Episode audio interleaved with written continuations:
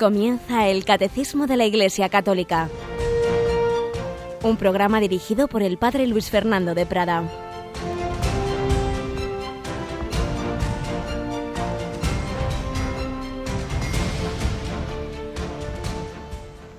Alabados sean Jesús y María. Muy buenos días, queridísima familia de Radio María. Entramos en este jueves, día eucarístico, día sacerdotal día en que nuestro Señor instituyó la Eucaristía y en ella la nueva alianza, la alianza nueva y eterna en su sangre, sangre derramada por vosotros y por todos los hombres para el perdón de los pecados. Día de la Eucaristía, día de institución del sacerdocio, día del amor fraterno. En esto conocerán que sois mis discípulos, en el amor que os tendréis unos a otros. Día, podemos decir, en que nace la Iglesia.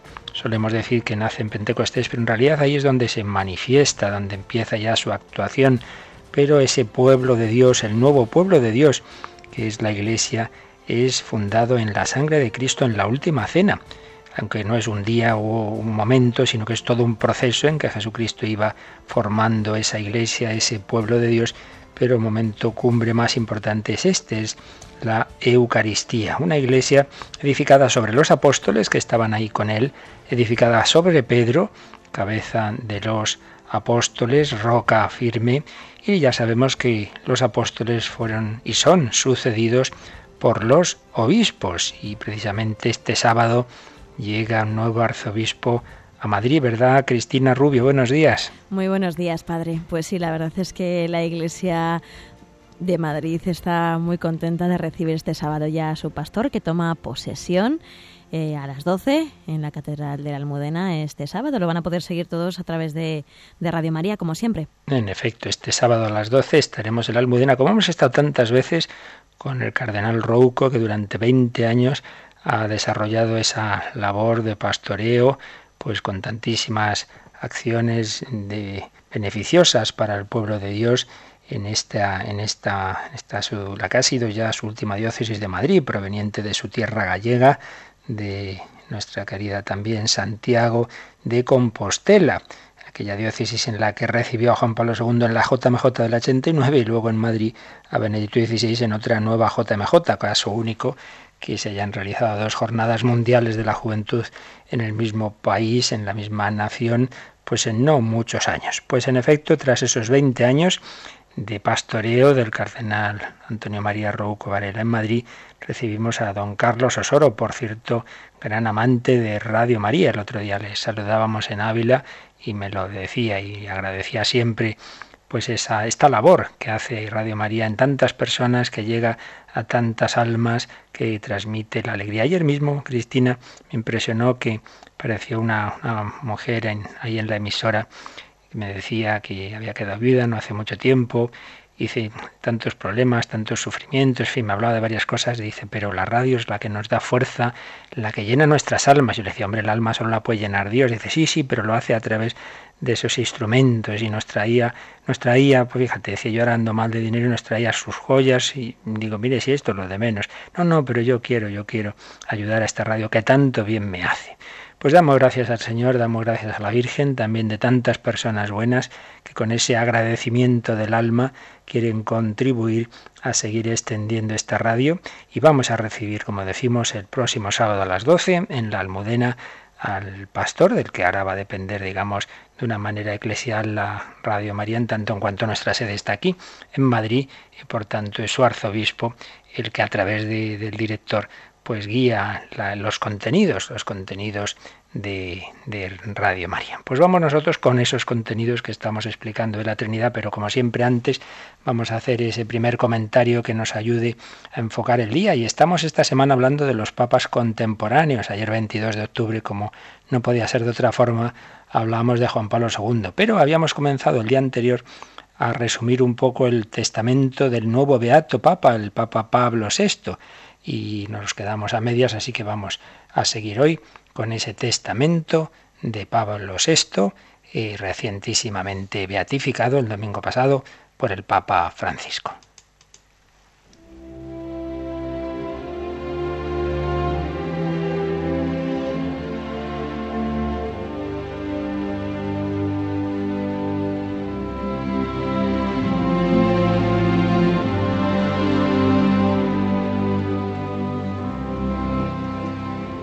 Habíamos visto de este testamento que escribió en 1965 el Papa Pablo VI, habíamos visto sus primeros párrafos, su acción de gracias a Dios por el don de la vida, por la familia, por la fe.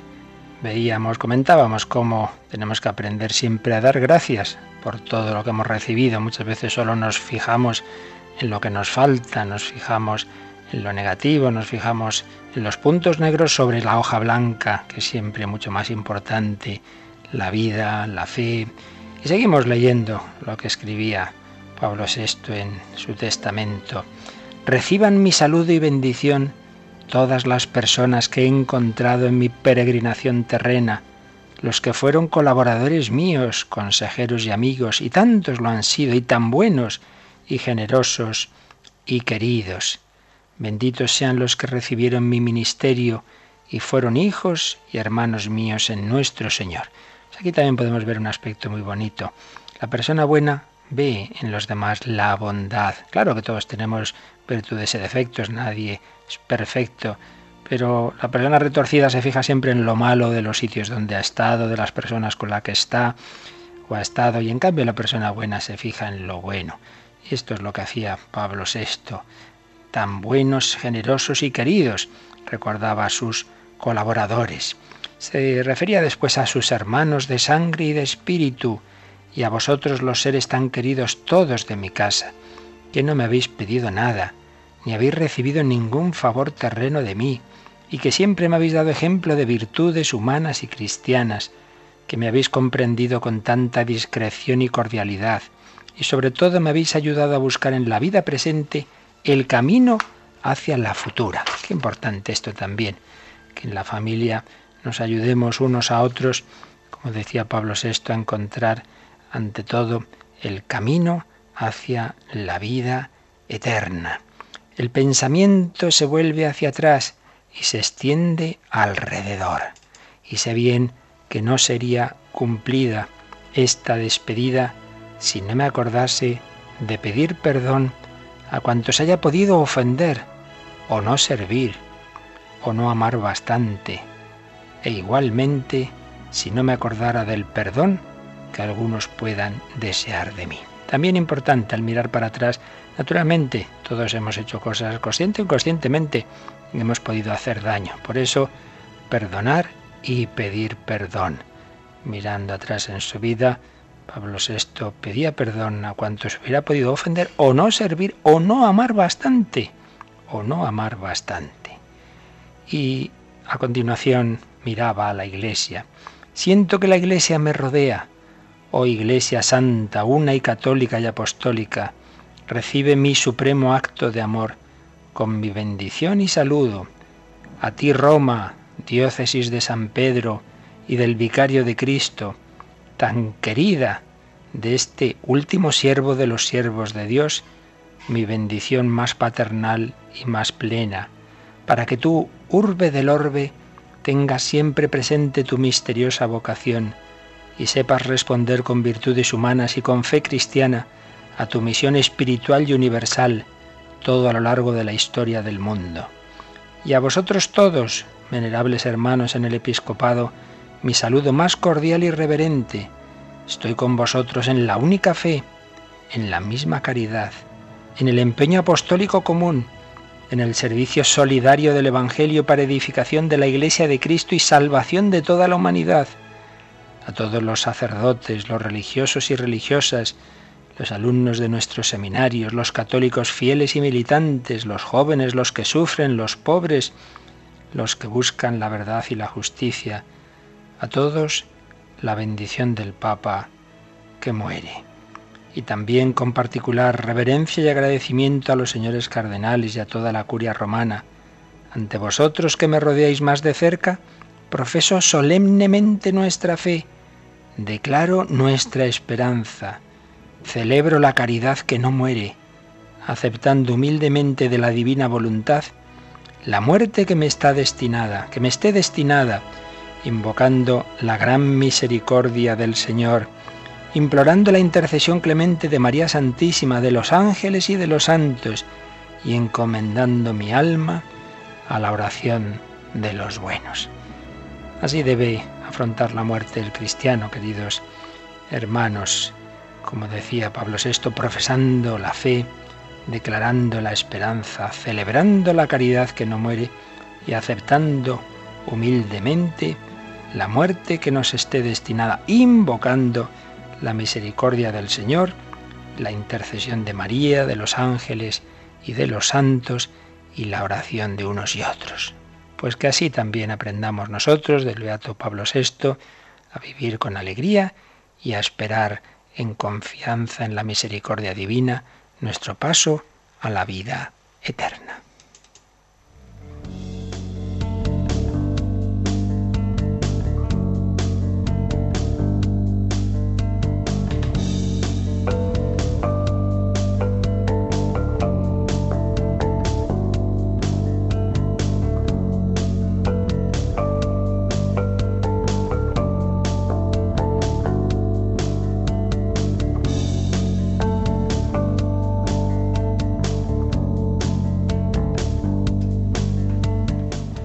Bueno, Cristina, pues estamos ya acabando este tratado que es evidentemente el más difícil de la teología, el tratado de la Santísima Trinidad. Ya ha acabado esto, lo demás ya es agua bendita, ¿eh?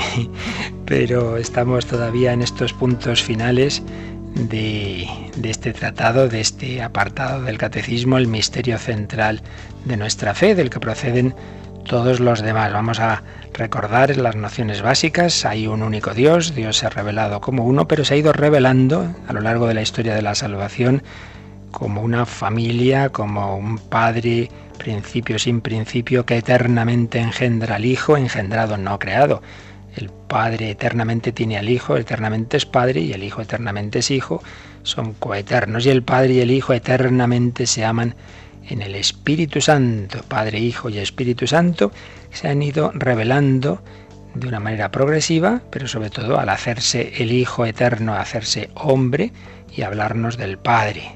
Mi Padre y yo somos uno, y hablarnos también del Espíritu Santo, que se revelan en, en el bautismo del Señor, esa misteriosa teofanía, la voz del Padre, la paloma que representa al Espíritu Santo y el propio Hijo de Dios, también en, en la del monte de la transfiguración, la nube, la voz y el Hijo.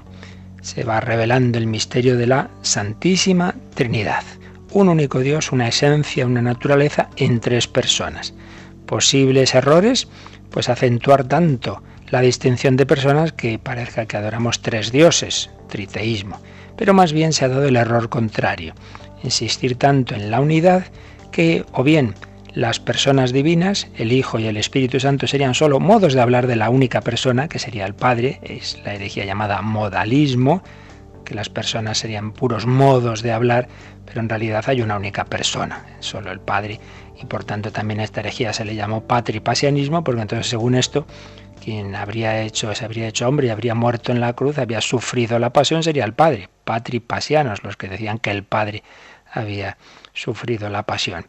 Es una forma errada de apartarse de la verdad católica y otra, la más frecuente que se ha dado y por desgracia se sigue dando, es decir, bueno, claro, es un único Dios porque el Hijo y el Espíritu Santo sí son personas, pero no propiamente Dios. El único Dios sería el Padre, el Hijo es un Dios en un sentido amplio así, pero no estricto, porque ha sido creado por el Padre en, un determinado momento. Hubo una época en que el Hijo no existía, que la herejía arriana, que el Hijo no sería propiamente Dios y ni el Espíritu Santo tampoco. Y frente a ello, pues la Iglesia reafirmó la fe que siempre había tenido y que estaba ya en el Nuevo Testamento y en el credo de Nicea y de Constantinopla, pues tiene esas palabras que seguimos repitiendo a lo largo de los siglos y que manifiestan nuestra fe. El Hijo es engendrado, no creado, de la misma sustancia, de la misma naturaleza del Padre, consustancial al Padre, Dios de Dios, luz de luz, engendrado, no creado. Y el Espíritu Santo con el Padre y el Hijo recibe una misma adoración y gloria, es Señor, término que se aplica a Dios, Señor y dador de vida. Y ya lo último que estábamos viendo es que este Dios que es, que es uno, pero que a la vez es trino en personas, ¿cómo actúa hacia afuera? Ayer lo veíamos, Cristina, la creación. ¿Quién la hace? ¿Solo el Padre? ¿La hace el Hijo? ¿La hace el Espíritu Santo? ¿La hacen las tres personas divinas? ¿Qué te parece? Pues las tres personas divinas. Claro, porque todo lo que es actuación de Dios hacia afuera, digamos así, las obras de Dios fuera de sí mismo, son comunes a las tres personas divinas. Insistíamos en que al ser Dios una única esencia, una única naturaleza, es una única, es un único, una única conciencia, una única voluntad, una única inteligencia y una única actuación. Ahora bien, esa única actuación de Dios en la creación la hacen las tres personas, cada una con su peculiaridad, cada una con su propiedad personal. Y luego nosotros, nuestra mente, claro, no da para, para, para profundizar, para, para entender, mejor dicho, este misterio. Entonces, digamos que apropiamos eh, a cada persona una operación de una manera particular. Sabemos que la creación la han hecho las tres divinas personas, pero especialmente se la aplicamos al Padre, y de hecho en el credo decimos creo en Dios Padre Todopoderoso, Creador del cielo y de la tierra, no porque el Hijo y el Espíritu Santo no hayan hecho la creación con el Padre, sino porque digamos, en nuestra mente vemos más coherencia en aplicársela, en, referir al Padre la creación, porque precisamente si del Padre en la, en la Trinidad proceden el Hijo y el Espíritu Santo, pues así como proceden eternamente de él estas personas divinas, pues parece también que es como más lógico aplicarle a él que proceda de él por creación el universo. Pero la diferencia es, es, clarísima. El Hijo y el Espíritu Santo proceden eternamente, no es creación, sino que proceden necesariamente del Padre, mientras que la creación la hacen las tres personas divinas de la nada en el tiempo y es un acto libre. Dios no tenía por qué haber creado. Vamos a volver a leer para recordar estas ideas, ya leíamos el número 258. Toda la economía divina es la obra común de las tres personas divinas, porque la Trinidad, del mismo modo que tiene una sola y misma naturaleza, así también tiene una sola y misma operación. El Padre, el Hijo y el Espíritu Santo no son tres principios de las criaturas, sino un solo principio. Sin embargo, cada persona divina realiza la obra común según su propiedad personal. Así, la Iglesia confiesa, siguiendo al Nuevo Testamento, uno es Dios y Padre de quien proceden todas las cosas. Uno el Señor Jesucristo, por el cual son todas las cosas, y uno el Espíritu Santo, en quien son todas las cosas son, sobre todo, las misiones divinas de la encarnación del Hijo y del don del Espíritu Santo las que manifiestan las propiedades de las personas divinas. Ahora vemos enseguida esas misiones, pero vamos a, insistir en esto que aquí se nos dice, que son obras comunes, la creación es obra común de la Trinidad, pero lo aplicamos especialmente al Padre, como aplicamos determinados atributos divinos eh, al Padre pensando en cómo son esas procesiones. Si el Padre es principio sin principio, de quien procede por vía intelectual el Hijo, porque recordemos que el Padre eternamente engendra eh, su pensamiento, su concepto, su idea, su logos, la inteligencia del Padre es el Hijo eternamente procede de él como inteligencia, igual que de nosotros procede una idea de mí mismo, yo me hago una idea de mí, esa idea procede de mi mente, pues en Dios la idea es un reflejo total de sí mismo. El Padre se refleja por completo en su logos, en su palabra, en su idea, eh, por vía intelectual. Y por la voluntad, de la voluntad del Padre y el Hijo, procede el Espíritu Santo. Por ello, todo lo que se refiere a la potencia, a la potencia lo solemos atribuir al Padre. Entonces vemos la potencia infinita de Dios en la creación y especialmente se la aplicamos al Padre. Creo en Dios Padre Todopoderoso, repito, exactamente igual el Hijo y el Espíritu, pero como que es más coherente, más le vemos esa, esa mayor cercanía para podérselo atribuir al Padre. Así como el ver que la, creación está hecha con orden, con inteligencia, esa inteligencia la aplicamos al Hijo. Pues claro, igual de inteligentes el Padre y el Espíritu Santo tienen la inteligencia común, ya lo hemos dicho. Y la voluntad y el amor lo aplicamos especialmente al Espíritu Santo. Las tres personas divinas son amor, pero como el, el Espíritu Santo procede del amor del Padre y del Hijo, por eso de una manera particular atribuimos, le atribuimos los dones, digamos, del amor al, al, Espíritu Santo. Pero insistimos en que en realidad eh, son todas las acciones de Dios hacia afuera, son acciones comunes, pero acciones comunes que cada una hace según su propiedad personal. Y vamos a este otro punto que ya nos apuntaba aquí el catecismo de las misiones. ¿Qué es eso de las misiones? Recordemos esas dos palabras que ayer os decía que se han distinguido en la Trinidad, la Trinidad inmanente y la Trinidad económica. Trinidad inmanente, que es la, la, Trinidad en sí misma. Dios desde toda la eternidad es el mismo, el Padre, Hijo y Espíritu Santo. Y la Trinidad económica, Dios en cuanto que ha entrado en nuestra historia, en cuanto Dios se comunica, primero crea y luego se comunica con los seres inteligentes que ha creado en la, en la creación, que ha creado en la humanidad. ¿Para qué? Para que entremos en relación con esas personas divinas. Y a través de esa eh, Trinidad económica, de esa economía divina, es como hemos podido conocer a las personas que eternamente viven y existen, a las personas del Padre, del Hijo y del Espíritu Santo. Así pues, eh, a través de esa acción de Dios, conocemos, conocemos a las personas divinas. Y hemos hecho alusión en este número que acabamos de volver a leer a las misiones divinas. ¿Qué es eso de la misión? Pues que el Padre envía a su Hijo al mundo, a los hombres, tanto amó Dios al mundo que envió a su único Hijo, dirá Jesús a Nicodemo en el Evangelio de San Juan. Y por su parte el Hijo, una vez resucitado, vuelve al Padre y envía desde el Padre al Espíritu Santo para consumar su obra, para consumar su obra. Entre nosotros, cuando hablamos de misión, pues por ejemplo, una nación, un rey, un jefe de Estado envía a su representante, a su embajador, eh, con una determinada misión. Bueno, ahí lo que pasa es que, claro, ahí en nuestra experiencia la misión eh, supone eh, realidades personales, una persona envía a otra hacia otras personas, hay una relación de origen, la persona enviada procede de aquel que le envía, hay una relación de acercamiento o presencia hacia aquellos a los que es enviada una persona.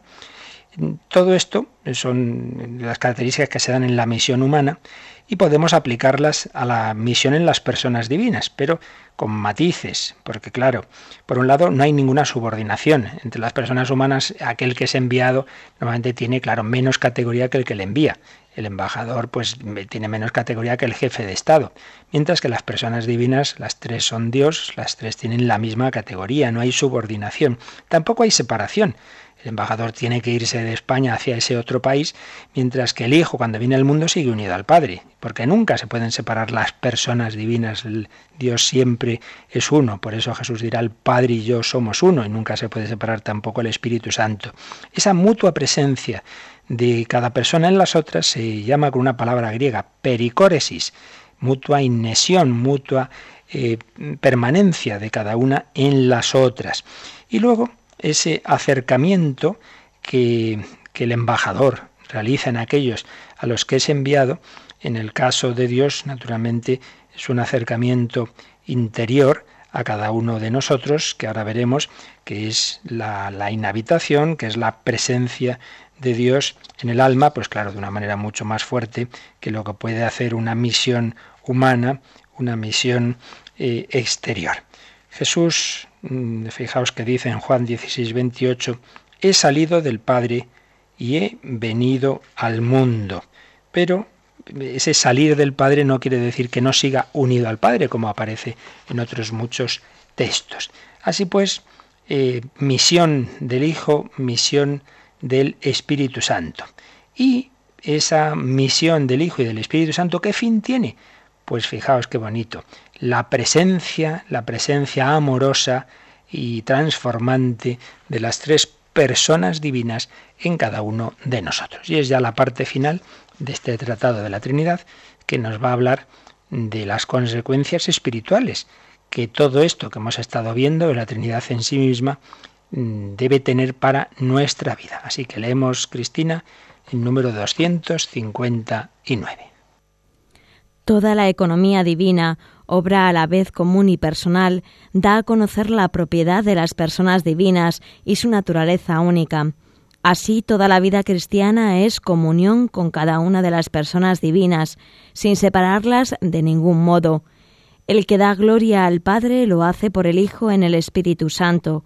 El que sigue a Cristo lo hace porque el Padre lo atrae y el Espíritu lo mueve. Así pues, esa Trinidad que es una, pero a la vez en que cada persona divina tiene la peculiaridad de, de su personalidad, en, esa esencia común, pues eso tiene su repercusión en la relación con nosotros. Toda la economía divina, es decir, la, la obra de Dios para salvarnos, toda la economía divina obra a la vez común y personal, común, porque ya hemos dicho que las acciones de Dios eh, fuera de sí mismo, todas las acciones de Dios son comunes de las tres divinas personas, pero a la vez personal, porque cada persona actúa según su propia peculiaridad. Toda la economía divina obra a la vez común y personal. Obviamente quien se hizo hombre y murió en la cruz fue solo el Hijo. ahí está el aspecto personal, pero el Hijo está siempre unido al Padre y al Espíritu Santo. Toda la economía divina obra a la vez común y personal da a conocer la propiedad de las personas divinas y su naturaleza única. Por las acciones conocemos la naturaleza de Dios. Igual que por cómo actúa una persona, pues ya vemos cómo es esa persona. Si actúa haciendo actos de heroísmo, decimos es un héroe. Si actúa pues con actos de corrupción decimos esta persona está corrompida por las obras llegamos a la persona pues bien por las obras de Dios conocemos cómo es Dios por dentro Dios es amor porque vemos cómo con nosotros actúa eh, con ese amor Toda la economía divina, obra a la vez común y personal, da a conocer la propiedad de las personas divinas y su naturaleza única. Así, toda la vida cristiana es comunión con cada una de las personas divinas, sin separarlas de ningún modo. Esta frase es clave. Esta frase es clave porque aquí se nos está diciendo cómo tiene que ser nuestra relación con Dios. Fijaos, la relación del cristiano con Dios es comunión con cada una de las personas divinas pero sin separarlas de las otras. Comunión con cada una de las personas divinas. Ya lo hemos dicho en otros días y también en respuesta a alguna pregunta. El cristiano no tiene simplemente una relación con Dios creador como otras religiones. Adoro a Dios, está muy bien. Y se puede hacer, no faltaría más. Pero para algo se ha revelado la Trinidad.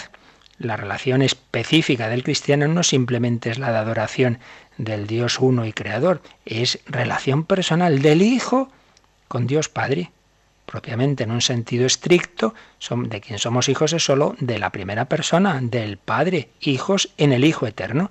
Jesús me ha metido en sí mismo y entonces en el Hijo Eterno recibo la misma mirada de amor del Padre.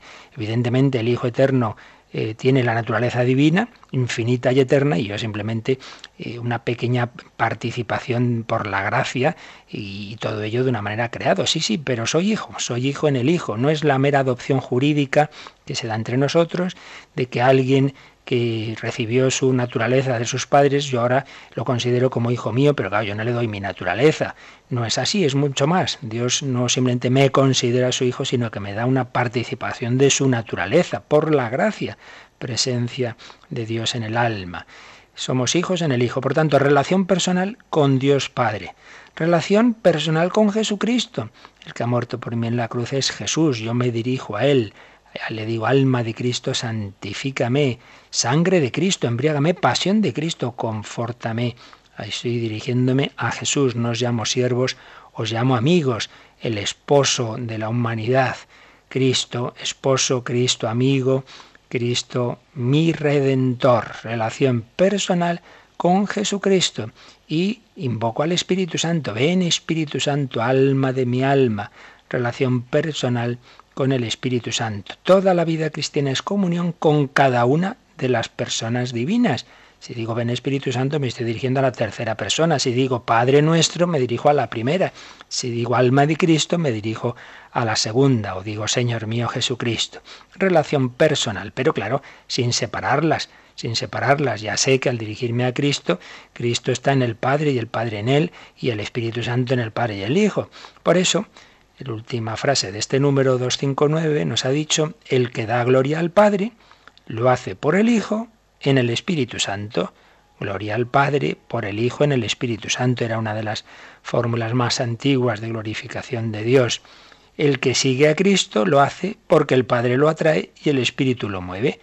Nadie cree en Cristo si el Padre no lo atrae, dice Jesús en el discurso eucarístico en Juan 6, y nadie cree en Cristo, nadie es atraído por el Padre sin ser movido por el Espíritu Santo. Así pues, relación personal con cada una de las personas divinas, pero a la vez sabiendo que las tres personas divinas están unidas. Por eso podemos rezar al Padre, al Hijo, al Espíritu Santo, podemos dirigirnos también a la Trinidad y, y, haremos muy bien en emplear todas estas oraciones tan bellas que rezamos en la liturgia, pues meditarlas y asimilarlas personalmente. Gloria al Padre y al Hijo y al Espíritu Santo, el gloria a Dios en el cielo de la Santa Misa. Por supuesto, el credo.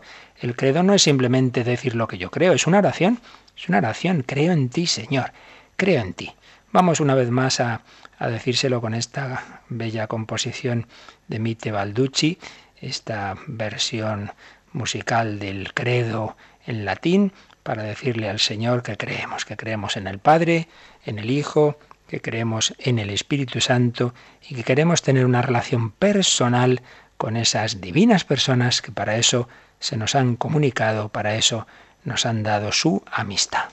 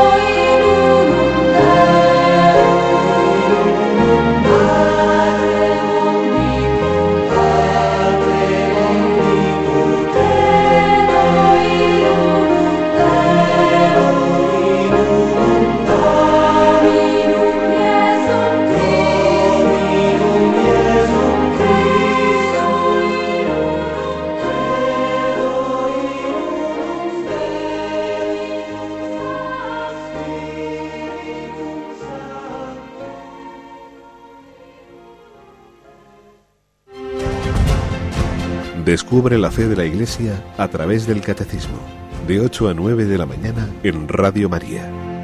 Creo en un único Dios, pero en un único Dios que es Padre, Hijo y Espíritu Santo y que me invita a la familia.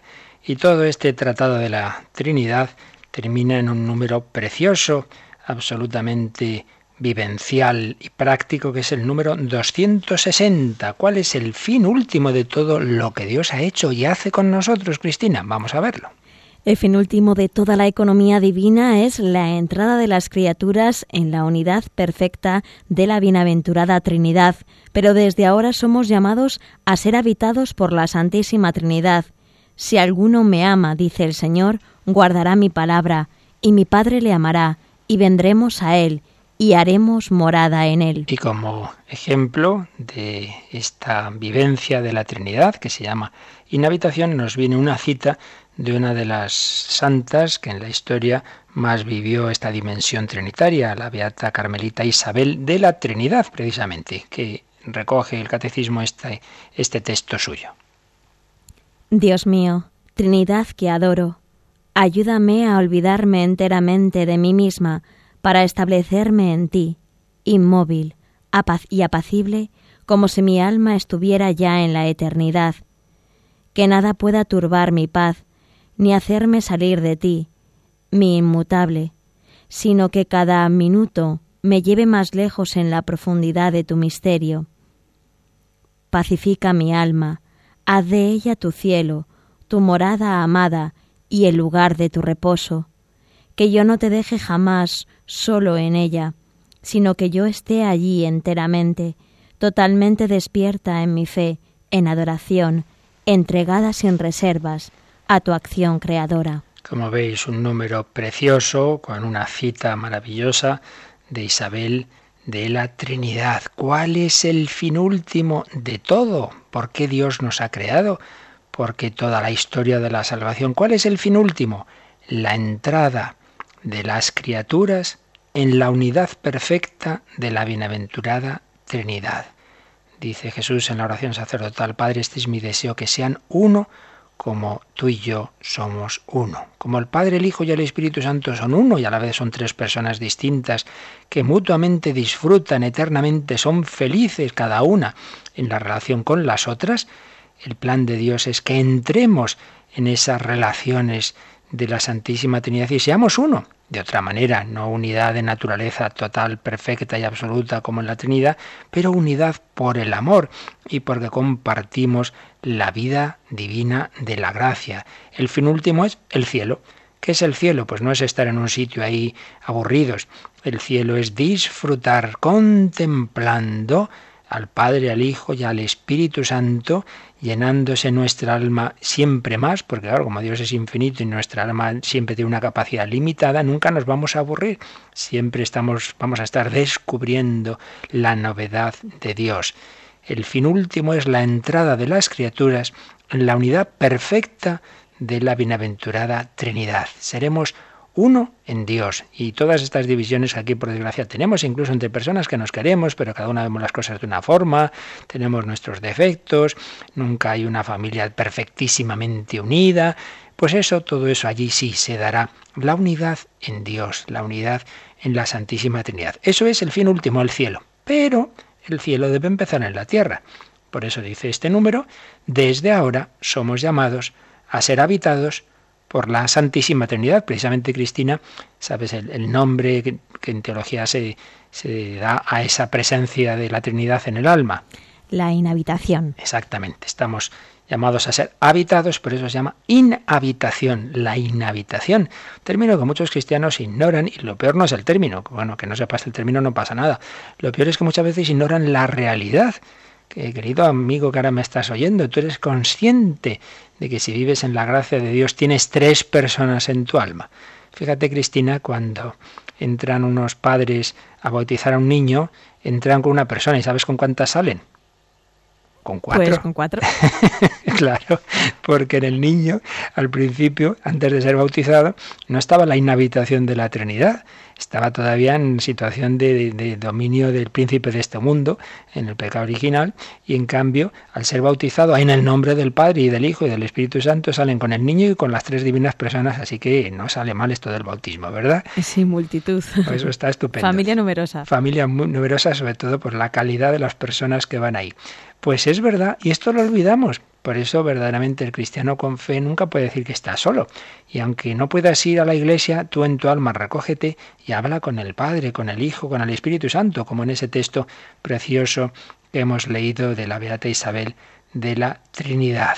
Somos llamados a ser habitados por la Santísima Trinidad. Y esto no son inventos, esto hay diversos textos en el Evangelio y aquí el Catecismo nos ha recogido el más claro, Juan 14, 23, en que Jesús dice, si alguno me ama, guardará mi palabra y mi Padre le amará y vendremos a él y haremos morada en él.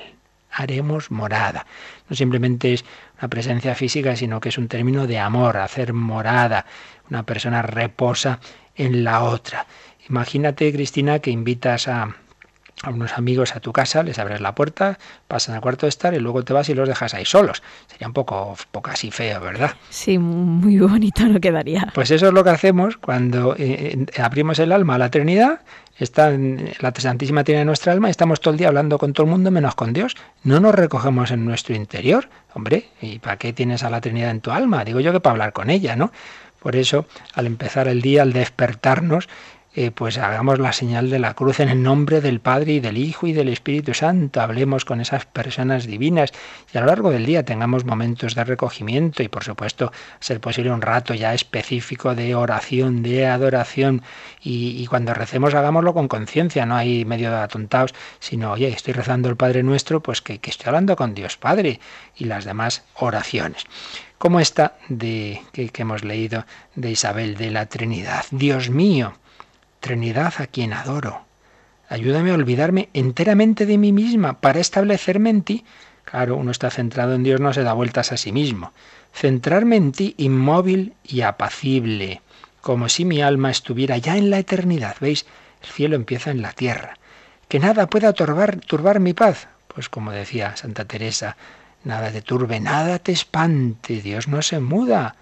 La paciencia todo lo alcanza, solo Dios basta una, una, persona, por problemas que tenga, si está edificada en Dios, vive en paz, que nada pueda turbar mi paz, ni hacerme salir de ti, mi inmutable.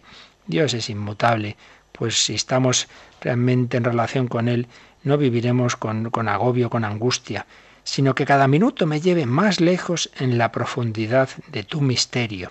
Pacifica mi alma, haz de ella tu cielo. Qué bonito cielo empieza en la tierra porque el cielo es estar unido a la Santísima Trinidad. Haz de ella tu cielo, tu morada amada y el lugar de tu reposo.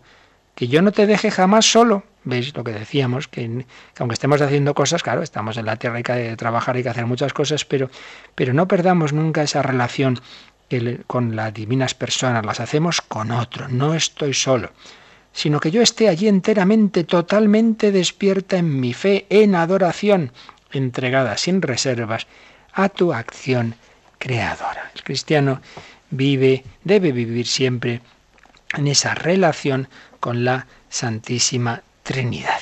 Seguiremos profundizando en, este, en esta conclusión del Tratado de la Trinidad. Vamos a hacerlo, empezamos hoy, ya seguiremos otro día, pues con lo que nos puede servir un poco ya de síntesis de todo lo que hemos visto de este tratado, un tratado de teología espiritual, un clásico, teología de la perfección cristiana del dominico padre Rollo Marín, cuando nos habla de esta relación con la Santísima Trinidad. Nos recuerda en primer lugar pues los principios dogmáticos de los que ha partido también el catecismo. Dios es Padre, tiene un Hijo engendrado por él en el eterno hoy de su existencia, contemplándose a sí mismo en el espejo purísimo de su propia divina esencia, el Padre engendra una imagen perfectísima de sí mismo, que lo expresa y reproduce en toda su divina grandeza e inmensidad. Imagen perfectísima, verbo mental, idea, prototipo, palabra viviente y sustancial del Padre, constituye una segunda persona en todo igual a la primera, excepto en la real oposición de paternidad y filiación, que hace que la primera sea padre y la segunda sea hijo, padre e hijo. Y la tercera persona recibe en la Sagrada Escritura el nombre misterioso de Espíritu Santo. Es el lazo de unión entre el Padre y el Hijo, el amor subsistente que los abraza y consuma en la unidad. El Padre viendo reflejado en su propia divina esencia a su Verbo divino, que es la imagen perfectísima de sí mismo, lo ama con un amor sin límites. Y el Verbo, que es la luz del Padre, su pensamiento, su gloria, su hermosura, el esplendor de todas sus perfecciones infinitas, devuelve a su Padre un amor semejante, igualmente eterno e infinito. Y al encontrarse la corriente impetuosa de amor que brota del Padre con la que brota del Hijo, salta, por así decir, un torrente de llamas que es el Espíritu Santo, amor único, aunque es mutuo, viviente, subsistente, abrazo, vínculo, beso inefable que consume al Padre y al Hijo en la unidad del Espíritu Santo. Bien, esto es el principio, digamos, lo que nos ha revelado Dios y la reflexión teológica que la Iglesia ha ido haciendo sobre este misterio de Dios en sí mismo. Y a continuación, la consecuencia para nuestra vida es esta inhabitación, esto que se realiza en Dios eternamente, estamos llamados a vivir nosotros en relación con esas divinas personas y con esas relaciones de procedencia, de eso que llamamos las procesiones de unas personas de otras. Y tenemos estos textos bíblicos. Uno, que acabamos de leer, que recoge el Catecismo de Juan 14, 23. Pero podemos recordar también, y así lo hace el Padre Arroyo Marín, estas otras palabras de la Escritura. Dios es amor, y el que vive en amor permanece en Dios y Dios en él. Primera de Juan 4, 16. Y sobre esa presencia de la Trinidad en nosotros hay muchos textos en San Pablo, como por ejemplo en 1 Corintios capítulo 3, 16. ¿No sabéis que sois templo de Dios y que el Espíritu de Dios habita en vosotros? Si alguno profana el templo de Dios, Dios le destruirá, porque el templo de Dios es santo y ese templo sois vosotros. Y la misma carta primera a los Corintios, pero en el capítulo 6, 19, ¿o no sabéis que vuestro cuerpo es templo del Espíritu Santo que está en vosotros y habéis recibido de Dios y que por tanto no os pertenecéis? También en la segunda Corintios 6, 16, vosotros sois templo de Dios vivo. Y en segunda Timoteo 1, 14, le dice San Pablo a su discípulo, guarda el buen depósito por la virtud del Espíritu Santo que mora en nosotros. De nuevo aquí tenemos una, una, aplicación de lo que decíamos antes, que a veces se aplica especialmente a una persona lo que es común a las tres. Especialmente se aplica al Espíritu Santo esta inhabitación, porque hemos dicho que el Espíritu Santo le caracteriza particularmente el amor. Como es una obra de amor inhabitar en nosotros, como que especialmente se atribuye a él, pero ya estamos viendo que son las tres divinas personas. Si alguno me ama, mi Padre le amará, vendremos y le haremos morada en él. Nunca va una persona sin las otras dos. Dios habita dentro del alma en gracia. Dios, Padre, Hijo y Espíritu Santo están en el alma en gracia. A continuación, Padre Rollo Marín explica las diversas formas de presencia de Dios. Lo haremos ya el próximo día, pero vamos a anticipar un poquito. Ahí está la presencia hipostática de la segunda persona en la humanidad de Cristo. Está la presencia eucarística, la presencia de visión, la presencia de inmensidad y la presencia de inhabitación cuyos rasgos principales son la paternidad. Dios habita en nosotros eh, como Padre, el Padre eterno se hace mi Padre, y la amistad, nos llamo siervos, os llamo amigos. ¿Cuál es la finalidad de esta inhabitación? Hacernos partícipes de la vida íntima de la Santísima Trinidad y transformarnos en Dios. Realmente asombroso, transformarnos en Dios.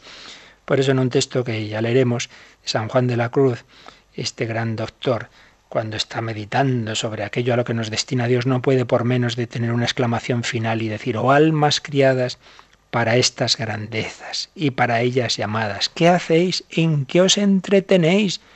Vuestras pretensiones son bajezas, que estemos con tonterías cuando estamos llamados a esto, a este fin tan impresionante, ser transformados en Dios y disfrutar, disfrutar de la plena posesión de Dios, gozando de esas divinas personas, de manera plena, repetimos, en la gloria del cielo y ya de una manera incoada en la fe, pero de una manera real, en la inhabitación por la gracia, presencia de la Santísima Trinidad en nuestra alma. Como digo, es tan importante esto que conviene que lo veamos con más calma ya en un próximo día y creo que tenemos materia más que suficiente para hacer un poquito de oración con, con la música, pero invocando al Espíritu Santo, y pero también quien quiera aprovechar para alguna duda, consulta, testimonio de esto o de otro tema, pues puede hacerlo en estos últimos minutos del programa. Participa en el programa con tus preguntas y dudas. Llama al 91 153 8550. También puedes hacerlo escribiendo al mail catecismo radiomaria.es. Catecismo arroba radiomaria.es.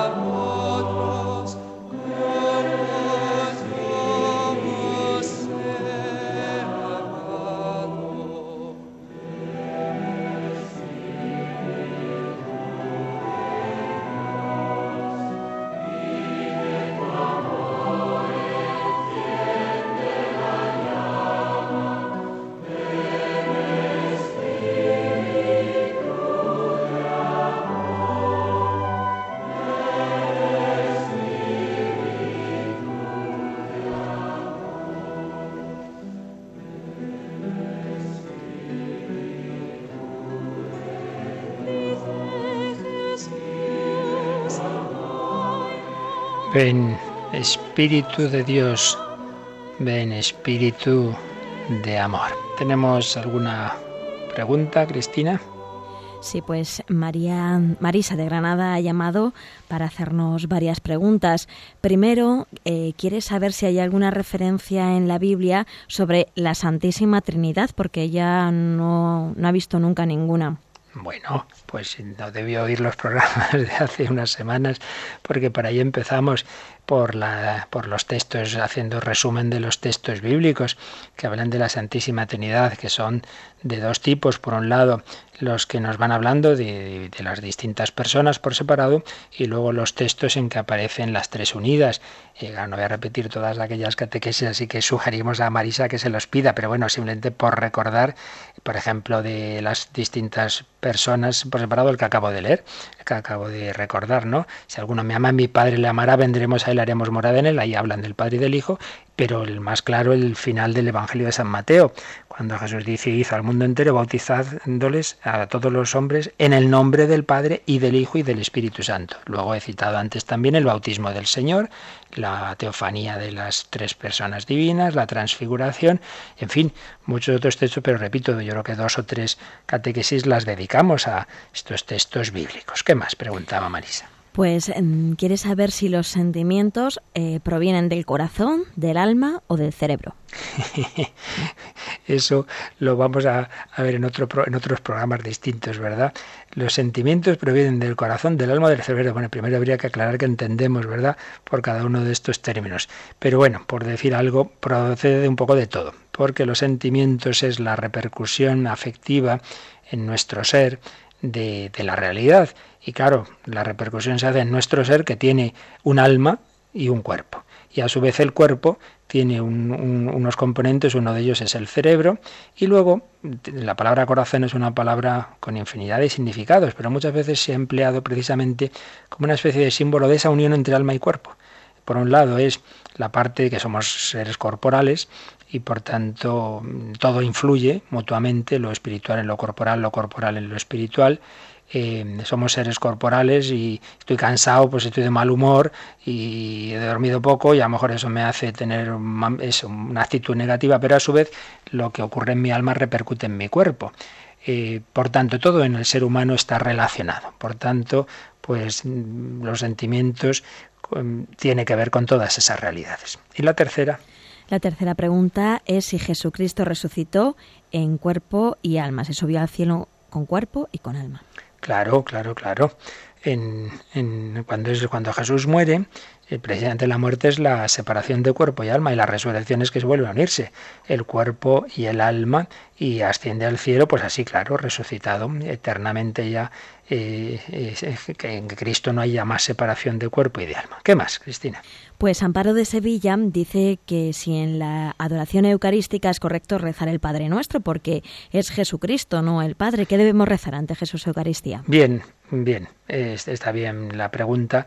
Pues por un lado, hombre, si te diriges a Jesús, rezale una oración que tenga por término a Jesús, como pueda ser el, alma de Cristo, como tantas otras, ¿no? Que, que, dirigimos directamente a Jesús. Pero claro que está bien rezar el Padre Nuestro porque con Jesús siempre hemos dicho que una persona divina está en las otras dos, ese término que os he dicho, pericóresis.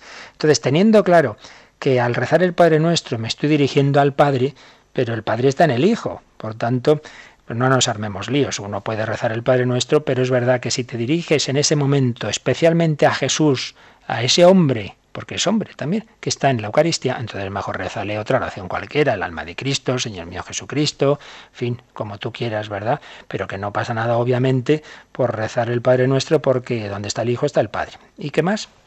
Pues la última es de Antonio de Alicante. Dice que si la finalidad última es el cielo, eh, vamos a resucitar eh, materiales, vamos a vivir en un mundo material pero sin el pecado, que si esto es así porque no lo entiende bien. Yo pasa que tampoco entiendo mucho la, la pregunta. La finalidad última es contemplar, contemplar a Dios. Y si lo que quiere decir es si esa contemplación de Dios era en, un mundo, en una realidad material, etcétera, si, si va por ahí. Bien, ahí es donde hay una cuestión que, que no tenemos mucha precisión en la teología, se nos habla de cielos nuevos, tierra nueva. ¿Cómo será esa visión de Dios? ¿Será en este mundo transformado o en una realidad completamente distinta? Pues la verdad es que no, no hay una respuesta clara. Parece que lo que se nos indica en la revelación indica que sí, que este mundo eh, será transformado, será transformado por, por el Señor para ser morada digamos, para que, para que transformado en este mundo y por tanto integrada la materia en él, porque claro, no hay que olvidar una cosa, vamos a estar resucitados en nuestro cuerpo está integrada la materia de este mundo. Ahora, que cómo sea en concreto, ahí ya eh, esas curiosidades, ya San Pablo en la primera Corintios decía, mira, no andemos con, con elucubraciones, lo importante es que, que, estamos llamados a esa, a esa comunión con Dios, a contemplarle cara a cara. Bueno, pues hoy ha habido bastantes preguntas. Ya seguiremos la semana que viene, si Dios quiere. Este sábado tendremos, como siempre, en torno al catecismo un programa que completará también los temas que estamos aquí viendo y mañana nos llega en la parte cuarta del catecismo la oración. Y terminamos, como siempre, pero especialmente después de hablar de la Trinidad, con la bendición que nos da la Santísima Trinidad. Que la bendición de Dios Todopoderoso, Padre, Hijo y Espíritu Santo, descienda sobre vosotros. Que paséis un feliz día en el Señor.